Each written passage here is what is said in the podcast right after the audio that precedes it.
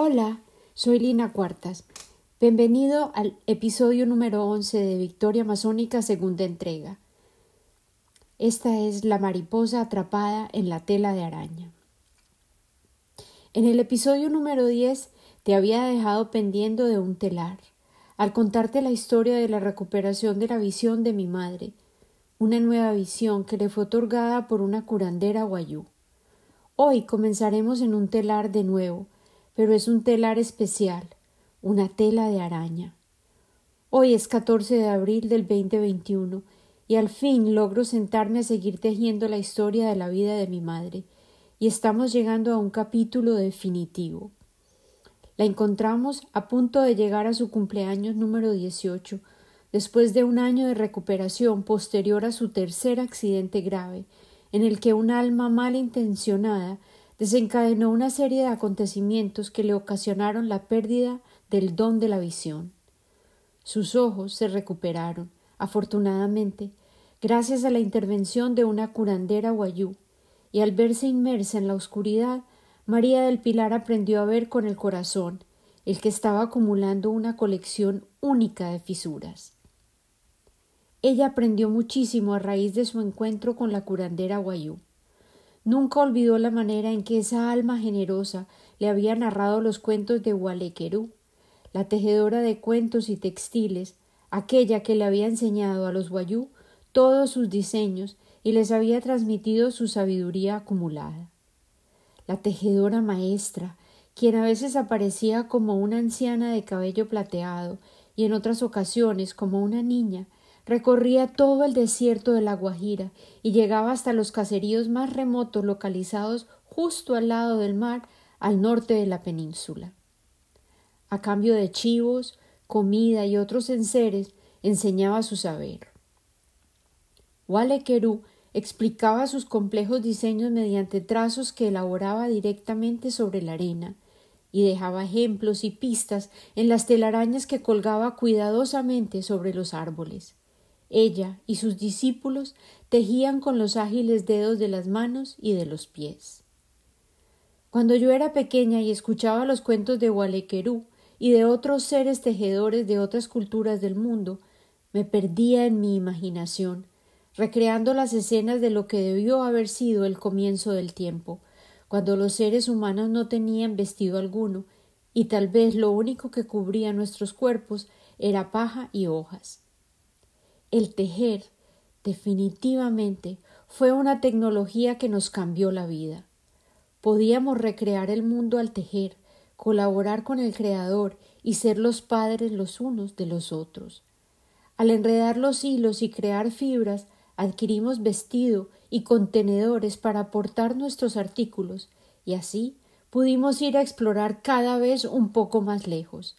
Literalmente, nos tejimos alas y herramientas para la vida. Al mismo tiempo, al entregarnos a la labor de enredar hilos y conectarlos, nuestros espíritus eran libres y podían alcanzar alturas insospechadas. Al tejer dentro de nuestra psiquis simultáneamente, podíamos pensar.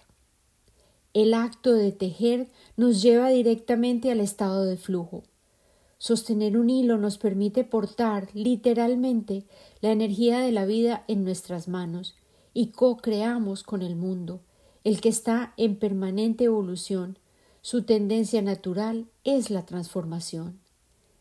El hilo se convierte en el cordón umbilical que conecta a la humanidad con el paso del tiempo, a la creación colectiva paulatina, que en realidad es atemporal.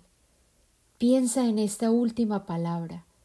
El tiempo existió antes de que nosotros apareciéramos, continúa transcurriendo y seguirá tejiéndose más allá de nuestra existencia.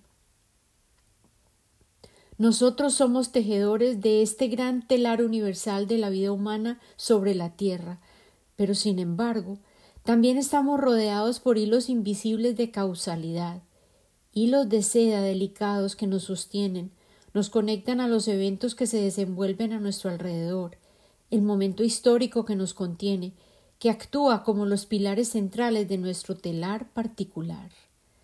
En este momento presente, al vernos desafiados aún por las complicaciones inherentes a la pandemia, esta observación es aún más evidente. Adicionalmente, nos atan las situaciones y condiciones particulares de nuestra sociedad inmediata, nuestra propia familia y nuestro hogar. Cada uno de estos hilos es único en cuanto a su grosor, color y resistencia. Estas fibras tejen los ambientes en los que nos desenvolvemos, incluso el interior de nuestros seres, y se entrelazan, uniéndonos los unos con los otros. A punto de comenzar su último año de secundaria, María del Pilar Uribe, mi madre, se hallaba sujeta a sus deberes y responsabilidades, y por ello la encontramos de nuevo en Medellín, dispuesta a seguir el hilo de los proyectos que había iniciado anteriormente.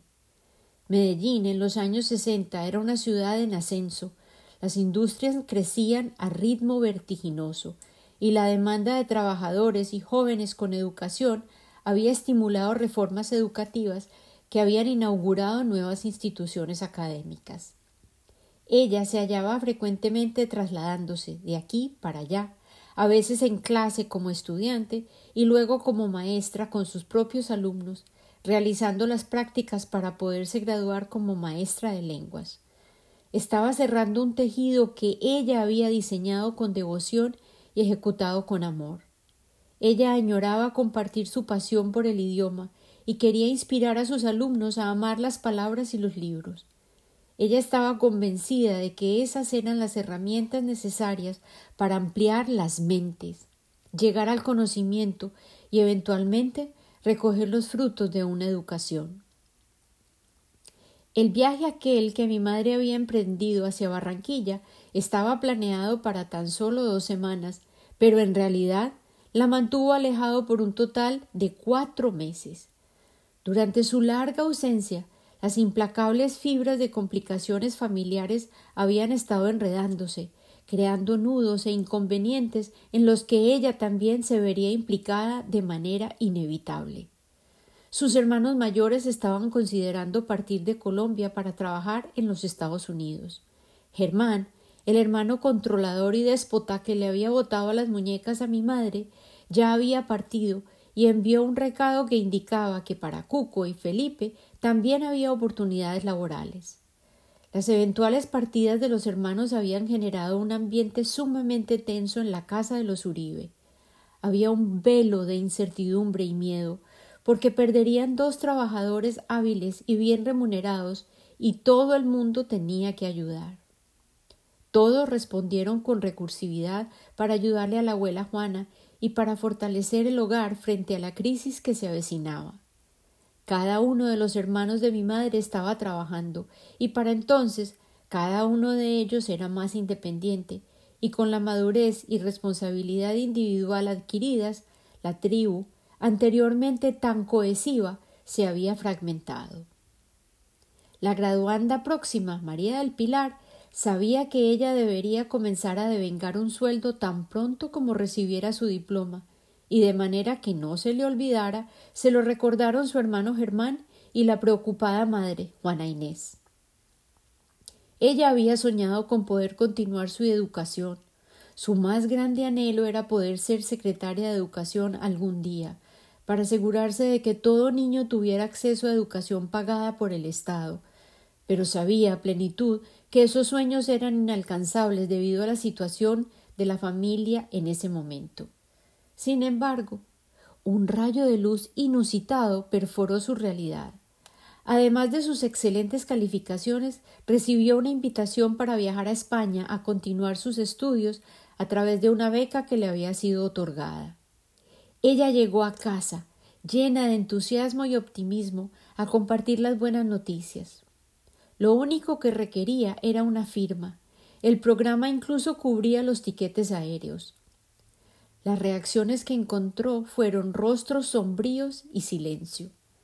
Eventualmente se enteraría de que los hilos invisibles que estaban diseñados para mantenerla en su lugar habían estado estirándose y atándola firmemente, las complicaciones se habían estado generando en su propia casa y ella no se había percatado de ellas. Ella no detectó ninguna de las señales, no había observado todo lo que estaba sucediendo a su alrededor. Tal vez había sido por haber estado tan dedicada a sus estudios, o porque su familia no quería angustiarla, o simplemente porque con el propósito de mantener el secreto de la situación que tenía su familia bajo presión hacía meses, a ella no le habían informado nada al respecto. Una de sus hermanas estaba sufriendo en silencio, y esa desdicha también afectaría a María del Pilar. A pesar de que los embarazos imprevistos son una ocurrencia que se presenta dentro de toda clase social y no hay sociedad en la que no abunden, la situación siempre genera estigma y vergüenza. Una de las hermanas de mi madre estaba en este delicado dilema, y tal como era de esperarse, la abuela Juana reaccionó con ira y terror al que dirán. La pareja eventualmente se trasladó a otra ciudad y el problema se disminuyó con la reubicación geográfica de todos los personajes involucrados, pero las consecuencias de la situación persistían en mantenerse palpables cuando mi madre tuvo la oportunidad de volar lejos a otro continente para poder tener acceso a continuar su educación y encontrar un ambiente diferente donde tal vez podría desplegar sus alas. El miedo y la vergüenza ya habían contaminado el aire y el resultado directo fue que la abuela Juana se rehusó a firmar la autorización para que mi madre pudiera partir y además le prohibió aceptar la beca. Por supuesto, mi madre estaba muy decepcionada, frustrada y sobre todo sentía que la estaban castigando por errores ajenos. Sin embargo, ella entendía plenamente que rebelarse o resistir sería inútil. A pesar de sentir que no se estaba tomando en cuenta su voluntad, ella no quería convertirse en una fuente adicional de drama y dolor. Sentía una pérdida profunda y desilusión, pero decidió aceptar su situación, obedecer y cambiar de dirección. Tal como una araña cuya preciosa tela ha sido destrozada por el viento o por un ave, ella decidió crear nuevos hilos de seda para tejer un nuevo círculo en la telaraña de su vida. Yo tengo que confesar que para mí fue muy difícil entender la reacción sumisa de mi madre cuando yo estaba más joven. Yo no comprendía por qué ella no había puesto posición y exigía que se respetara su voluntad. Sin embargo, con la edad y los beneficios de la experiencia, llegué a ampliar mi perspectiva y analicé que ella acababa de sobrevivir un accidente traumático que le permitía mirar la vida desde una perspectiva más existencial. Ella estaba rodeada de expectativas, exigencias y presiones que le requerían pensar en el bienestar de su familia por encima de sus propios deseos. Por tanto, ella se sometió, se adaptó, se rindió, y a pesar de que yo solía pensar que eso era debilidad, Ahora entiendo que era sabiduría y era el resultado de una conciencia plena de su realidad. Esa fue la primera vez que mencionó lo que debía ser. En ese momento preciso, con las piezas que existían en movimiento, eso era lo que debía ser. Sin embargo, unos años más adelante, cuando me convertí en adulta, volvimos a tocar el tema y ella elaboró una perspectiva más amplia acerca de lo que había sentido. Ella decía que había tenido una visión, una esperanza. Era como si el tiempo se hubiera fragmentado y a través de una arruga en los pliegues del tiempo ella pudiera ver el futuro en el que una joven mujer en su situación insistiría en hacer las cosas a su modo, logrando que sucediera lo que parecía imposible para lograr su gran escape. Durante el tiempo otorgado a ella en esa ocasión no ocurriría, pero tuvo la premonición de que algún día en el futuro ocurriría. Veintisiete años después, de hecho, yo salí de Colombia en pos de mis sueños, precisamente a los dieciocho años, y cincuenta y cinco años después mi hija también se alejaría de la casa para aprovechar una beca y estudiar lo que ella añoraba. Sin embargo, cuando la oportunidad se presentó para mi madre, su cambio estaba restringido por factores inflexibles y ella se adhirió a ellos. María del Pilar decidió dedicarse más bien a disfrutar lo que sí estaba a su alcance. Tenía la satisfacción de obtener su título de maestra. La reconocieron como estudiante ejemplar y la incorporaron a su nueva profesión con orgullo. Ella comenzó a enseñar de inmediato y amaba a sus alumnos con devoción. Las oportunidades para ir a los partidos de béisbol, a bailar con amigos y salir se podían aceptar de nuevo. Ya había terminado todos sus estudios y estaba segura de que no le faltarían oportunidades laborales. Comenzó a conocer muchos jóvenes interesantes. Había dos pretendientes que ella recordaba en particular, pero ambos resultaron ser demasiado mayores y tener circunstancias personales que los hacían intocables. El primer amor lo suscitó una voz, era una voz poderosa y grave que narraba programas deportivos y resaltaba sus reportajes con humor y pasión evidente por el fútbol, el béisbol y el deleite de la competencia deportiva. Ella tuvo la oportunidad de conocerlo, bailar con él y soñar con una relación más seria, pero pronto se enteró de que era un hombre casado, cuya esposa vivía en la ciudad que ella amaba, Barranquilla, y además tenían una niña con problemas de aprendizaje. Con escuchar esa información mi madre supo todo lo que necesitaba. No volvió a contestar sus llamadas ni aceptar sus invitaciones. Ella simplemente se alejó de la posibilidad de una decepción trágica. Luego conoció a un hombre que le hizo brincar el corazón. Ella era tan solo una niña comparada con él. Él era un profesional respetado y era amigo de su hermana nena. El hombre misterio era atractivo y encantador inteligente y tenía un sentido del humor genial, pero para él María del Pilar era tan solo una niña bella. Él era un hombre casado, con una vida establecida, y a pesar de que la atracción entre ellos era eléctrica y evidente, era una relación imposible en ese momento. Sin embargo, María del Pilar archivó esa intensa sensación de saber con certeza tal vez otorgada por esa nueva manera de ver las cosas que estaba desarrollando, que esa persona sería alguien que tendría un lugar privilegiado en su corazón, y sin saber cómo ni cuándo, ella amaría a ese hombre que tanto le atraía en algún momento futuro.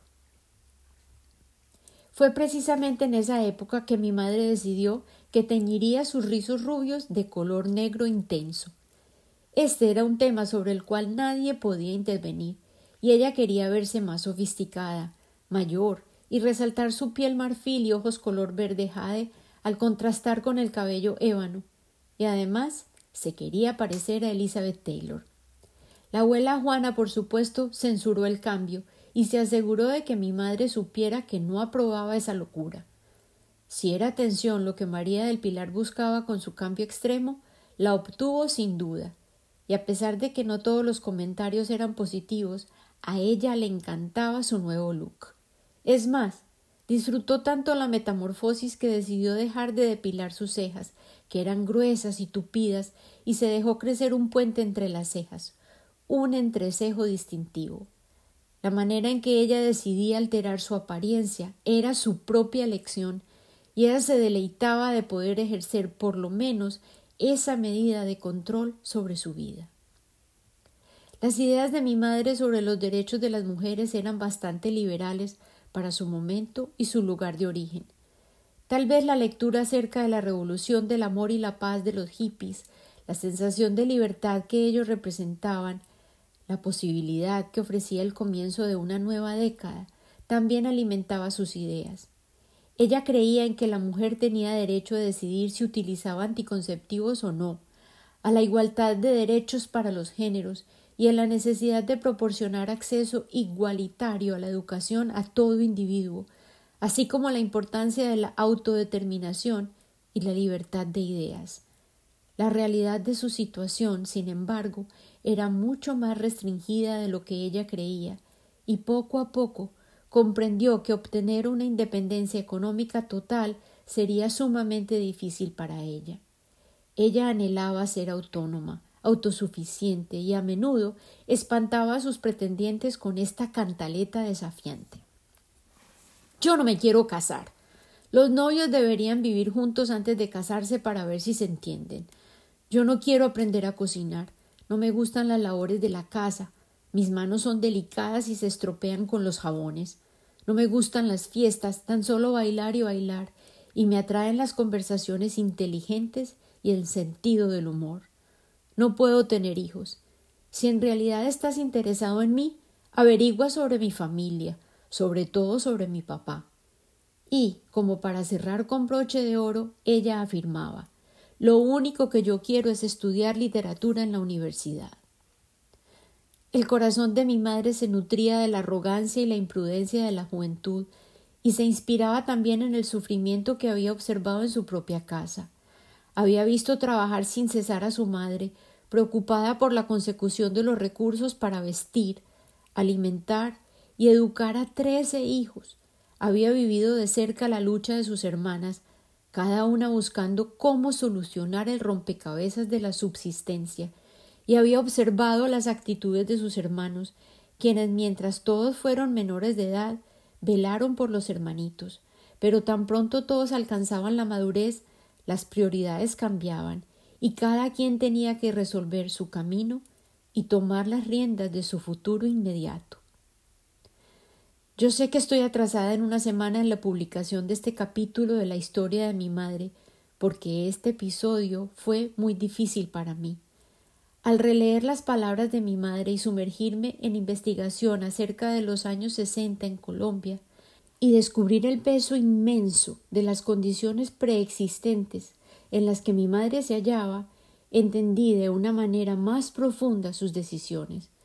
Yo a menudo había juzgado su devenir y había sido injusta al atreverme a criticar sus opciones. De hecho, ella pensaba que había ejercido su poder como individuo y que había seleccionado, siendo decisiva y fuerte, pero me asaltó la verdad de que ella estaba atrapada en un ambiente sumamente restrictivo. A pesar de todo, ella era plenamente consciente de que el único reino dentro del cual ella poseía libertad total era su mundo interior. Sus circunstancias, aunque brutalmente injustas y a menudo decepcionantes, fueron precisamente lo que dio origen a su actitud, a la manera en que ella elegía destilar la alegría y el placer en el momento mismo que vivía. Su espíritu había sido doblegado, a veces resquebrajado y disminuido, de tantos modos, pero la esencia de su presencia intensa le permitía perseverar sin sentirse menos. Ella buscaba refugio en sus libros, como le era habitual, en la poesía, en sus clases, pero era como una mariposa atrapada en una tela de araña, y por mucho que luchara y batiera sus alas, sus intentos por escapar eran vanos. A continuación, en Victoria Masónica, en esta segunda entrega, durante el episodio siguiente, el número doce, los hilos de dos vidas muy diferentes se cruzarán. Los caminos de mi madre y mi padre se unirán, y sin ese encuentro mi existencia sería imposible. Con amor y gratitud, siempre, Lina.